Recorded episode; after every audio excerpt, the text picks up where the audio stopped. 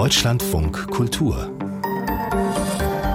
Lesart mit Joachim Scholl. Und gleich mit der Stimme von Volja Hapejewa, eine der bekanntesten belarussischen Schriftstellerinnen. Seit zwei Jahren lebt sie im Exil, inzwischen in Deutschland. Und über diese Situation und was sie für ihre Literatur bedeutet, hat sie einen preisgekrönten Essay geschrieben. Davon wird sie uns erzählen heute in der Lesart. Schön, dass Sie uns wieder zuhören. Mit ihrem Roman Camel Travel ist sie bei uns auch bekannt geworden, die belarussische Schriftstellerin Volja Hapejewa. In ihrer Heimat ist sie eine der wichtigsten literarischen und kritischen Stimmen. Vor zwei Jahren, als die Proteste gegen das diktatorische Regime von Staatschef Lukaschenko immer brutaler niedergeschlagen wurden, war sie ihres Lebens in Belarus nicht mehr sicher, konnte nicht zurückkehren aus Österreich wo sie damals in Graz Stadtschreiberin war. Seit diesem Monat nun lebt Volja Hapejewa als Stipendiatin in Berlin und wir sind jetzt mit ihr verbunden. Guten Morgen, Frau Hapejewa. Willkommen im Deutschlandfunk Kultur. morgen, morgen. Vielen Dank für die Einladung. Ja, wir freuen uns sehr. Für uns, Frau Hapejewa, sagt es sich immer so leicht, lebt im Exil. Wir hier im sicheren mhm. Deutschland können es uns ja kaum vorstellen, was es heißt, wenn man aus dem Ausland plötzlich nicht mehr nach Hause zurück kann, in die vertraute Umgebung, in die eigene Wohnung mit all den Sachen zu den Menschen, Freunden, Verwandten, die man liebt. Sie haben das erlebt, praktisch über Nacht, als Sie in Graz waren. Wie sind Sie damit umgegangen damals, als Sie sich entscheiden mussten, ja, ich, ich kann nicht hm. nach Belarus zurück? Ja, das war wirklich schwierig äh, und ähm, ich glaube, dass ähm, ähm, macht ähm, jemanden oder äh, jeder Person dann äh, beginnt ein bisschen anders zu denken überhaupt. Äh, und was äh, früher ich nur in Büchern gelesen haben, ähm, sagen wir, ähm, man soll jetzt leben und nicht so viel über Zukunft denken. Ähm, ähm, ab 2020 ähm, äh, habe ich dieses Prinzip als mein äh, Hauptprinzip im Leben gemacht, ja, weil das war die einzige Möglichkeit, ähm, diese Situation äh, durchzustehen, ja, weil ähm, man kann überhaupt ähm, Pläne machen, man kann überhaupt über Zukunft nicht denken, weil es ist zu ähm, so unsicher ist. Und ähm, ja, dann diese, diese buddhistische Aussage ist sehr, sehr hilfreich, soll ich sagen, aber nicht einfach. Sie haben darüber geschrieben, Frau Hapejewa, einen Essay, der kürzlich mit dem Literaturpreis Wortmeldungen ausgezeichnet wurde. Jetzt ist er als Buch erschienen, Die Verteidigung der Poesie in Zeiten dauernden Exils. Und darin beschreiben Sie das Gefühl, dass Sie schon in Belarus eigentlich hm. dauerhaft in einem inneren Exil waren. Was, was war das für ein Zwiespalt? Ja, das stimmt. Ähm, also Belarus ist ein komplizierter Land mit komplizierter Geschichte und ähm, ähm, die unabhängige Menschen, die unabhängig denken, ähm, glaube ich, äh, viele von uns äh, Künstlerinnen ähm, und äh, Schriftstellerinnen, Intelligenzia fühlten sich so in dieser inneren Exil äh, und als ob äh, lebt man in parallelen ähm, Welten damals, weil es gab diese offizielle ähm, Kultur oder offizielle Niveau und dann ähm, unabhängige äh, Initiativen und ähm, Kulturen, die immer, ja, also in äh, ähm, einander nicht so gut verstehen konnten oder, oder möchten. Und äh, ja, das war ähm, deshalb ähm, nicht, nicht ähm, äh, keine, keine Gefühl zu Hause. Ja. Sie vermeiden in Ihrem Text ähm, jetzt die Bezeichnungen Exilant oder Flüchtling. Sie setzen als zentralen Begriff dagegen das Nomadentum. Mhm. Was bedeutet das für Sie? Äh, ja, warum ich ähm, das Wort Nomade vorziehe, ist, äh, wegen linguistischen Gründen sozusagen, äh, weil die Wörter wie Exilanten, äh, Emigranten, sie sind ähm, aus dem ähm, ähm, Punkt von Staaten ähm, äh, verfasst. Und ähm, es ist ein bisschen, ja, ähm, ich will nicht über mich ähm, so denken, weil für mich Staat ist ähm, vielleicht wegen meiner äh, Background ähm, ein bisschen etwas nicht so ähm, vertraulich und ähm, deshalb ähm, ähm, schwer zu akzeptieren, dass ähm, ja Staat etwas Gutes für dich machen mhm. kann. Ja. In dem, in dem Zusammenhang schreiben Sie auch, dass sozusagen dieses Konzept des, des Staates, wenn man also diese Worte Exzellante oder Flüchtlinge benutzt hat, man akzeptieren würde, dass ein Mensch irgendwo zu Hause ist und woanders aber nicht hingehört. Sie sind, mhm. können wir an dieser Stelle mal einflechten, auch promovierte Linguistin und für Sie ist Sprache ähm, überhaupt das entscheidende Moment äh, in Ihrem Leben und in Ihrer Arbeit. Und Sie setzen hier die literarische, die poetische Sprache ähm, ganz entschieden gegen den Missbrauch der Sprache Sprache durch totalitäre politische Systeme. Wie lässt sich denn aber die Poesie dagegen verteidigen?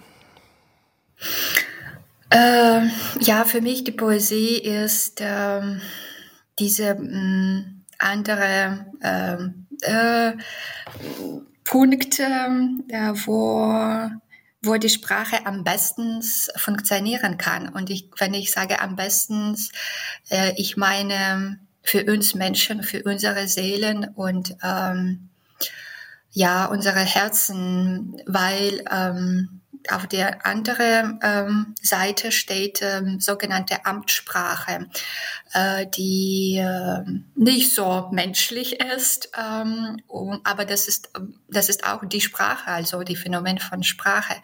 Und ähm, deshalb Poesie ist für mich äh, und Lyrik für mich ist so wichtig, weil ich glaube, sie, sie hilft äh, die Sprache ähm, so mh, mm, funktionieren, dass äh, sie uns etwas Schönes und ähm, äh, zeigen könnten und auch ähm, eine gewisse Rettungsmittel äh, geben. Im Fall Ihrer Heimat Belarus äh, beschreiben Sie auch das Phänomen einer erlernten Hilflosigkeit. Hm. Was meinen Sie damit? Äh, ja, das ist ähm, hm, so etwas, wenn man äh, zu viel äh, Leiden und unter sehr äh, viele ähm, ja, Druck und Traumata äh, lebt, äh, dann hört man auf, ähm, weiter zu kämpfen. Und ähm, ja, das ist psychologisch ähm, geprüfter Begriff, also oder oder äh, ähm, Behavior, äh, ja, Haltungsmodell. Und deshalb ist es so wichtig, äh, die ähm, ähm äh, Umstände, die äh, so sind für, für Menschen, für Volken in verschiedenen Ländern, äh, so früh zu eliminieren wie möglich, weil dann ähm, bekommen wir so viele Menschen, die, die weiter einfach nicht leben möchten oder können. Und das, das ist eine große Tragödie für uns als, als Menschlichkeit. Sie haben jetzt vorhin äh, schon beschrieben, äh, Frau Hapejewa, ähm, wie sich in Belarus sozusagen auch die Kultur immer schon früher getrennt hat in zu einem ähm, äh, einerseits staatlich offiziellen Kulturbetrieb und dann einem unabhängigen Kulturbetrieb. Viele dieser Initiativen, viele dieser unabhängigen Verlage, Kulturorte sind ja mittlerweile geschlossen und viele Künstlerinnen und Künstler haben das Land verlassen. Ähm, gibt es denn dennoch noch so eine Art äh, äh, intellektuelle Subversion, die sich eben auch in Literatur, in Worten, in, ja, in irgendeiner Weise medial ausdrücken kann? Meinen Sie, die, die noch dort sind? Die, noch, die, die noch dort sind und vielleicht mhm. auch oder äh, die auch noch Kontakt haben äh, äh, nach draußen. Wie halten Sie Kontakt äh, zu Ihren früheren Freundinnen und Freunden? Ja, also ich benutze Messengers und äh, ab und zu, aber ähm, zum Beispiel mein Verleger ist jetzt auch ähm, ähm, ein Stipendiat äh, von ähm, Writers in Exile ähm, von dem Penn Zentrum Deutschlands.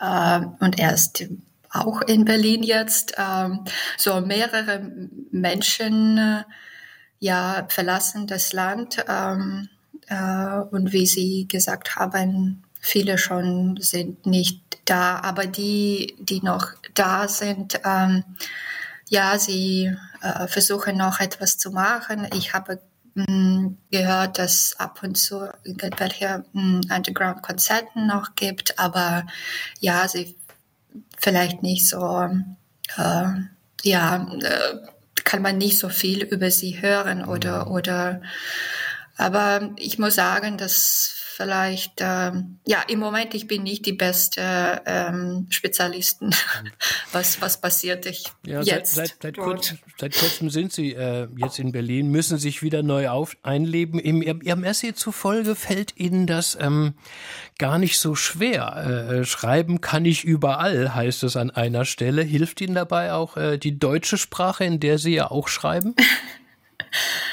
ähm ja, das stimmt. Schreiben kann ich überall, aber ähm, Alltagsleben ist, ähm, ist auch sehr, sehr präsent und ähm, das ist das nimmt auch viel Kraft, viel Kräfte und Energie, um ein neuer Ort ähm, zu Hause zu machen. Mhm. Und jetzt bin ich im, im Prozess und deshalb jetzt, das ist ein bisschen, ähm, ja, äh, noch, noch schwierig. Vielleicht in einem Monat wird es besser sein. In diesem Band, den es jetzt von Ihnen gibt, Frau Habejewa, sind auch Gedichte abgedruckt auf Deutsch und auf Belarusisch. Und eines, eines bringt Ihren Essay, wie ich finde, wundervoll poetisch zur Geltung. Und das wollen wir von Ihnen hören. Wie fasst man ein Jahr in 100 Worte, lautet der erste Vers. Später fällt das Wort Razima, das heißt Heimat auf Belarusisch. Lesen Sie es uns vor, Frau Habejewa? Ja, ja, gerne. Ich lese dann ein paar äh, Zeilen auf Belarusisch und dann das ganze Gedicht auf Deutsch. Як змістить уста слово один год? Паза, але як ніколи раней з собой, без важкость, але й цементовий боль, быццам не дома, але быццам і так, життя у антонімах. Wie fasst man ein Jahr in hundert Worte, jenseits aber wie nie zuvor bei mir selbst? das Schwerelose, aber auch der Zementschmerz, als wäre es nicht zu Hause sein, aber als wäre es das doch, das Leben in Antonymen. In Wörterbüchern überprüfe ich, was sie bedeuten. Patria, locus natalis, Heimat. Welches davon ist Radzima? Die Nachtigall wartet mit geschlossenen Augen darauf, dass sich das erste Blatt entfaltet.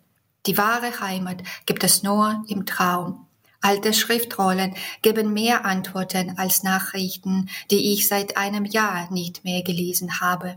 Und immer öfter spreche ich mit Motten und Vögeln. Sie fragen nicht nach irgendetwas, sie sind einfach da und erlauben mir, einfach da zu sein, wo es keine Zeit gibt und keine Worte. Übersetzt von Matthias Göritz. Dankeschön, Volja Happejewa. Ein Gedicht von Volja Happejewa, übersetzt von Matthias Göritz, genau aus dem Band Die Verteidigung der Poesie in Zeiten dauernden Exils im Verbrecherverlag erschienen mit 69 Seiten für 14 Euro. Vielen Dank Ihnen, Frau Happejewa, für dieses Gespräch Danke im Deutschlandfunk Kultur und alles, alles Gute Vielen äh, für, Dank. für Sie in der, Schöne neuen, Woche. in der neuen Danke. Zeit. Bis dann. Tschüss. Vielen Dank. Tschüss hier im Deutschlandfunk Kultur, wo wir jetzt mal fragen, wie übersetzt man Comics?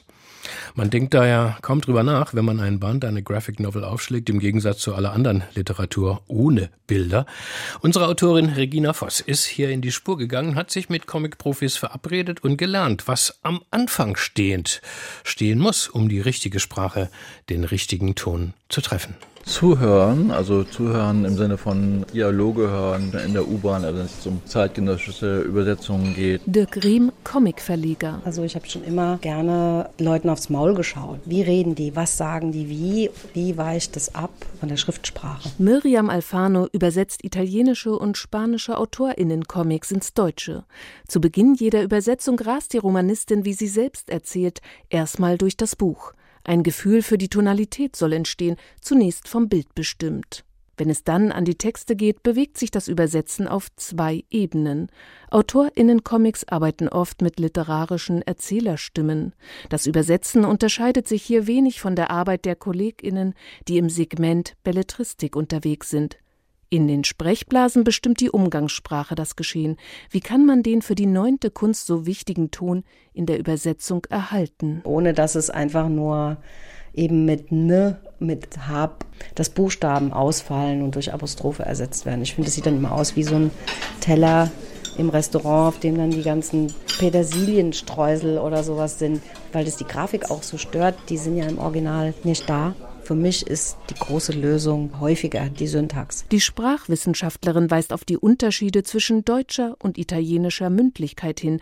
Umgangssprache in Italien, da fließen Relativsätze geschmeidig. Und bei uns wirkt es gleich sehr literarisch. Ich sage das jetzt einfach mal so frevlerisch, wir nutzen kaum Relativsätze, sondern wir bilden parataktisch. Also wir sagen einen Satz und den erklärenden Satz als nächsten Hauptsatz hinten dran. Das Übersetzen von Comics bewegt sich aber vor allem in einem Spannungsfeld zwischen Text und Bild. Die Beziehung zwischen diesen beiden Quellen zu entschlüsseln und in der Übersetzung zu erhalten, gehörte auch in der letzten großen Auftragsarbeit von Miriam Alfano zu den Herausforderungen. Besondere Momente mit falschem Applaus des italienischen Shootingstars GP ist eine verschachtelte Story um den Comedian Silvano Landi. Ein wiederkehrendes Motiv in der rätselhaften Erzählung ist Wasser. Also jetzt in der Form von Ursuppe, Entstehung von Leben, aber auch die Möglichkeit, vielleicht sein Leben im Wasser zu beenden. Als Gegenpart das Feuer. Und es gibt ein Panel, da steht Vorkino. Und das hat mich eigentlich sensibel dafür gemacht, was hier eigentlich passiert. Es ist ein Suchspiel, das wir im Deutschen so beim Topfschlagen haben. Mit kalt, lauwarm und heiß dirigieren wir die Suchenden durch deutsche Kinderzimmer. Im Italienischen heißt lauwarm bei diesem Suchspiel Feuerchen, Focchino. Wasser und Feuer ausschließlich mit heiß und kalt zu übersetzen, greift zu kurz und würde vor allem die Verbindung zum Leitmotiv Wasser zerstören. Nicht zuletzt, da Wasser als Bild, gezeichnet oder aquarelliert, ganze Panels der Graphic Novel füllt. Gleichzeitig sind heiß und kalt wichtige Hinweise des Autors für eine mögliche Lesart. Da habe ich glücklicherweise ziemlich am Ende des Übersetzungsprozesses dann eine Möglichkeit gefunden, kalt und heiß so einzusetzen, dass die Bildverbindung funktioniert aber ich das Wasser nicht verloren habe. Miriam Alfano spricht von einem Netz, das die Wörter über die Bilder spannen. Dieses Netz darf in der Übersetzung nicht zerreißen. Und das Bild erzählt sehr viel, was der Text nicht erzählen muss. In den Soundwords vereinen sich beide wunderbar. Lautes Krachen, leises Zischen wird zur Onomatopoesie, die in der Typografie spielerisch umgesetzt wird. Für das lautmalerische Wort braucht es manchmal trotzdem eine Übersetzung. Wenn du ein Kaboom liest mit OU zum Beispiel. Französische oder spanische Wörter stören den Lesefluss. Englische Soundwords kennt der Comic-Fan. Dass manche unabhängigen Verlage wie Reprodukt oder der Avant Verlag, der GP im Programm hat, auch für englische Soundwords deutsche Entsprechungen suchen, gehört wohl in den Neunte Kunst Ehrenkodex. Erika Fuchs, die Donald Duck Übersetzerin, die berühmte, die hat sehr, sehr viel damit auch gemacht. Und das ist natürlich auch was, was äh, ähm, eine hohe Latte steckt. Erika Fuchs erschuf in den Soundwords eine neue spielerische Sprachkultur. Comic übersetzen heißt manchmal eben auch erfinden. Wir spielen dann Wusch, Bim, Badam, Blang oder was auch immer. Und dann findet man eine Form dafür. Und jetzt passend machen für den Raum in der Sprechblase. Wir können den nicht überschreiben, ohne dass wir jetzt ein komplettes Layout ändern müssen und das ist meistens nicht erlaubt. Das ist ja eigentlich die Vorgabe des Lizenzgebers, dass im in den Zeichnungen nicht verändert werden darf. Wenn wirklich mit dem Weißraum in der Blase so gearbeitet wird, dass die fein frisch wie ein Handschuh um das Wort passt, dann braucht es eine Punktlandung. Comic-Übersetzerinnen und Übersetzer und dazu noch diese Information. Honoriert werden Comic-Übertragungen übrigens nicht nach Anschlag oder Sprechblase, was ja arg karg wäre beim Zusammenzählen, sondern nach Seitenzahl. Deutschlandfunk Kultur Buchkritik mit einem gefeierten Debütroman aus den USA von einem jungen schwarzen Texaner, Nathan Harris heißt er, ist knapp über 30 und hat mit The Sweetness of Water gleich die New York Times Bestsellerliste gestürmt, wurde prompt für den Booker-Preis 2021 nominiert. Jetzt ist die Süße von Wasser auf Deutsch erschienen. Und die knapp 450 Seiten hat unser Kritiker Stefan Mesch gelesen. Mit dem sind wir verbunden. Wovon Herr Mesch erzählt Nathan Harris in diesem Roman. Wir gehen ins historische Amerika, nach Georgia, in die Zeit nach dem amerikanischen Bürgerkrieg. Genau, also der Autor Mark Schmöker wie vom Winde verweht und Cold Mountain. Und ich kenne noch kein Buch aus dem Mainstream, das zeigen will, es gibt eine Kleinstadt, 1865, die Sklaverei wird über Nacht abgeschafft und jetzt kommen ganz viele Dinge, Dinge zusammen. Also militärische Besatzung direkt in der Stadt und Kriegsheimkehrer. Nathan Harris zeigt zum Beispiel einen jungen schwulen Soldaten, der sich fragen muss, ist gerade eine ganze Welt zusammengebrochen? Weil eigentlich sind die Einzelteile ja noch alle hier. Und es gibt Plantagen und den schwarzen Menschen, die dort wie Eigentum und Vieh behandelt werden, denen sagt man, ja, ihr könnt gehen, ihr seid frei. Was bedeutet das? Also wo gehen die hin von einem Tag auf den anderen? Das wird erzählt aus drei Perspektiven großteils. Und wer sind die Hauptpersonen? Ähm, das Tolle am Buch ist, ich wusste gar nicht, welche Figur wie viel Platz kriegt. Es gibt viele Wendungen und Schwerpunktverschiebungen.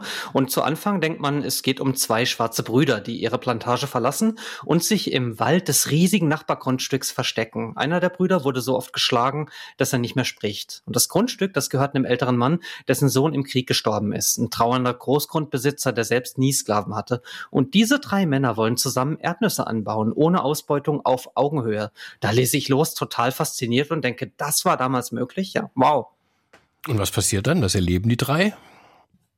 Ja, ähm, das Buch, ich will jetzt nicht zu viel verraten. Ich finde, das Buch ist sehr warmherzig und sehr stimmungsvoll und ich muss eher so über den Ton reden. Ich muss da an meinen US-Lieblingsautor denken, Stuart Onan, weil der schreibt Domestic Fiction, also häusliche Geschichten, wo so ein Garten beschrieben wird oder wie jemand Frühstück macht, ganz liebevoll exakt erzählt. Und durch diese genaue Beschreibung der Alltagsaußenwelt entsteht auch eine genaue Beschreibung der Innenwelt. Und da bin ich erstmal voll dabei, weil klar will ich wissen, wie geht es Menschen, die gestern Sklaven waren oder wie geht es einer Mutter, die ihren Sohn verlor? Und alle Leute aus ihrer Schicht sagen, ja, du, wir haben aber auch was verloren, nämlich unsere Sklaven und unseren Heimatstolz. Das wird sehr gediegen erzählt, manchmal ein bisschen pseudopoetisch. Ich merke nur, der Autor hat keine große Lust auf Politik und so aufs Kritisieren von strukturellem Rassismus. Es ist wirklich eher ein schönes Blockhaus, lieb beschrieben.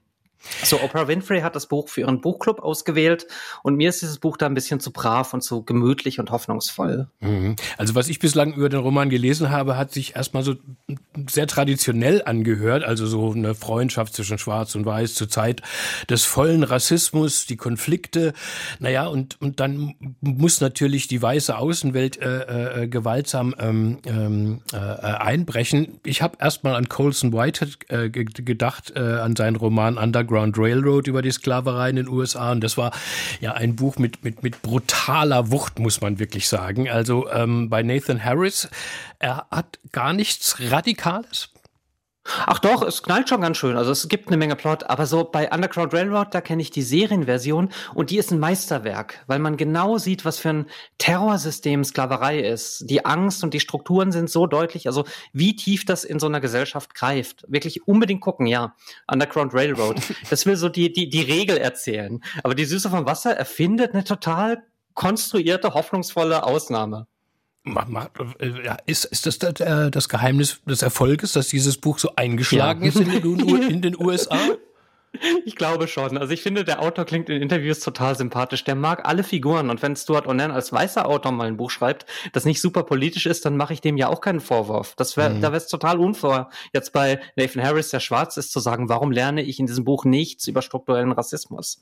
Ich weiß auch gar nicht, ob ich sagen würde, das ist ein reaktionäres Buch. Aber es ist auf jeden Fall reaktionär, dass ausgerechnet dieses Buch so ein Erfolg ist. Ich mochte, wer die Nachtigall stört, doch da geht es um weiße Leute mit großem Herz, die Schwarzen helfen. Ich mochte The Help, doch da geht es um eine weiße Frau, die schwarze Haushaltshilfen ermutigt. Also, und warum sind es bevorzugt immer diese Bücher, die gefeiert werden? Also das Klischee des weißen Retters, gütige weiße Figuren, die bereit sind, ihre ganze Existenz zu riskieren, um Schwarzen zu helfen. Das ist für mich ein kitschiges Märchen, hm. das mir überhaupt nicht hilft zu verstehen, warum ungerechte Gesellschaften und Systeme so stabil sind überall.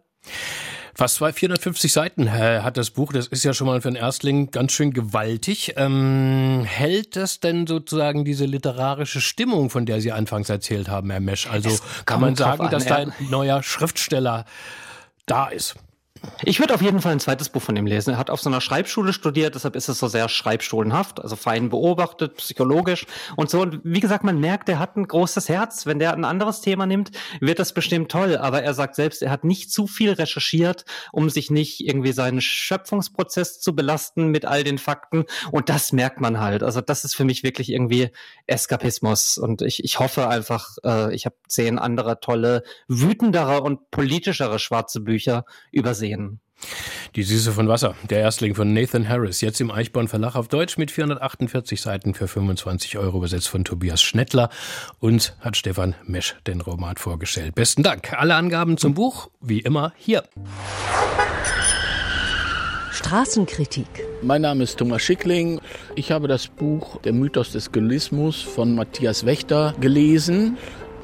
Und für mich war das eins der Schlüsselbücher, die ich über Frankreich gelesen habe.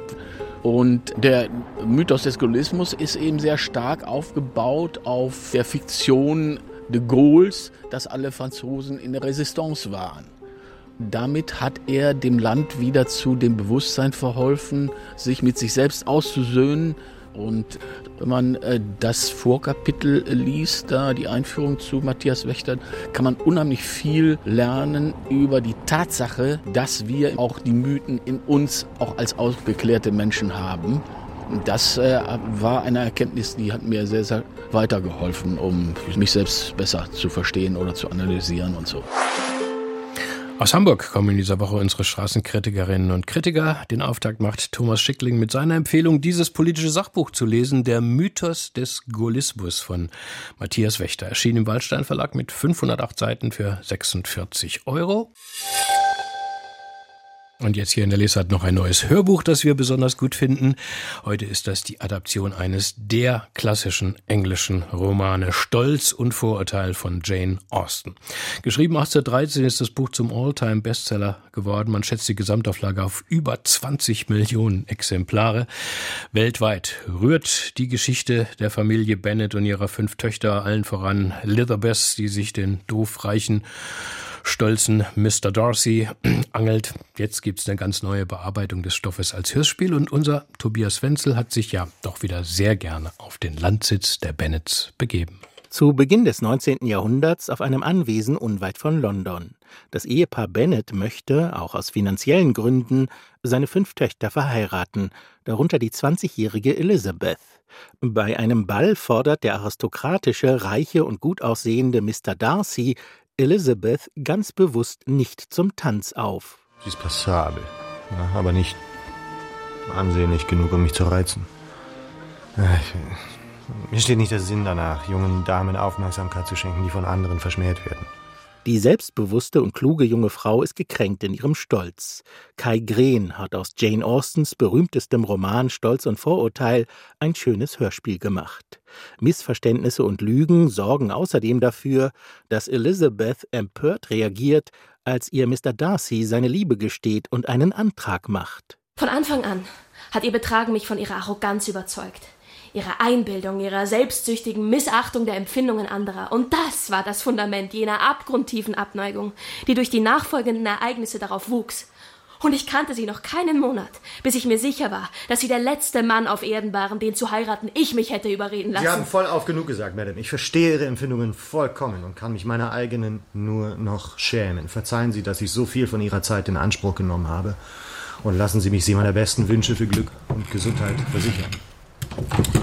Nicht nur Maeve Metelka und Alexander Fehling in den beiden Hauptrollen überzeugen, sondern das gesamte Sprecherensemble. Man wähnt sich sofort in einer Gesellschaft, in der nicht die Liebe allein zur Heirat bewegte, sondern auch das Vermögen und der Stand. Elizabeth allerdings ist ihrer Zeit voraus und verteidigt ihr Recht auf individuelles Glück. Etwa als Lady Catherine, grandios interpretiert von Astrid Meyerfeld, die Sorge hat, dass ihr Neffe Mr. Darcy Elizabeth heiraten will und sie deshalb zur Rede stellt. Können Sie auch versichern, dass es unbegründet ist? Ich will nicht behaupten, dass meine Offenheit der Ihren ebenbürtig ist, Euer Ladyschaft.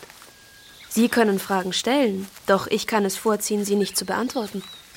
Das ist unerträglich, Miss Bennet. Ich bestehe auf eine Antwort. Hat er Ihnen, hat Ihnen mein Neffe einen Heiratsantrag gemacht? Sie selbst, Lady Catherine, haben es für unmöglich erklärt. Wissen Sie eigentlich, wen Sie vor sich haben? Sowohl Elizabeth als auch Mr. Darcy üben Selbstkritik. Und sie ist ihm dankbar, dass er ihrer Familie in einer heiklen Angelegenheit geholfen hat. Bald wagt er einen zweiten Heiratsantrag. Elizabeth, die genau spürte, wie beklommen Darcy in dieser überaus peinlichen Situation war, zwang sich sogleich zu einer Antwort und gab ihm, wenn auch ein wenig stockend, zu verstehen, ihre Einstellung habe sich seit dem besagten Tag so grundsätzlich verändert, dass sie seine Beteuerungen jetzt mit größter Dankbarkeit und Freude willkommen heiße. Warum Kai Green in seiner Hörspielbearbeitung nicht wie im Roman einen auktorialen Erzähler sprechen lässt, sondern eine der Bennet-Töchter, womit er eher Verwirrung stiftet, bleibt sein Geheimnis. Insgesamt sorgt er aber für ein berührendes Hörerlebnis und auch für ein amüsantes. Denn Jane Austens humorvoller Blick auf ihre Zeit zeigt sich auch in diesem Werk, in dem zwei Menschen, bevor sie zueinander finden, erst einmal ihren Stolz und ihre Vorurteile überwinden müssen. Ihr Makel ist die Neigung, alle Welt zu hassen. Und ihrer ist es, sie absichtlich misszuverstehen. Stolz Vorurteil, der Roman von Jane Austen, jetzt als ganz neues Hörspiel erschienen auf vier CDs im Hörverlag für 20 Euro.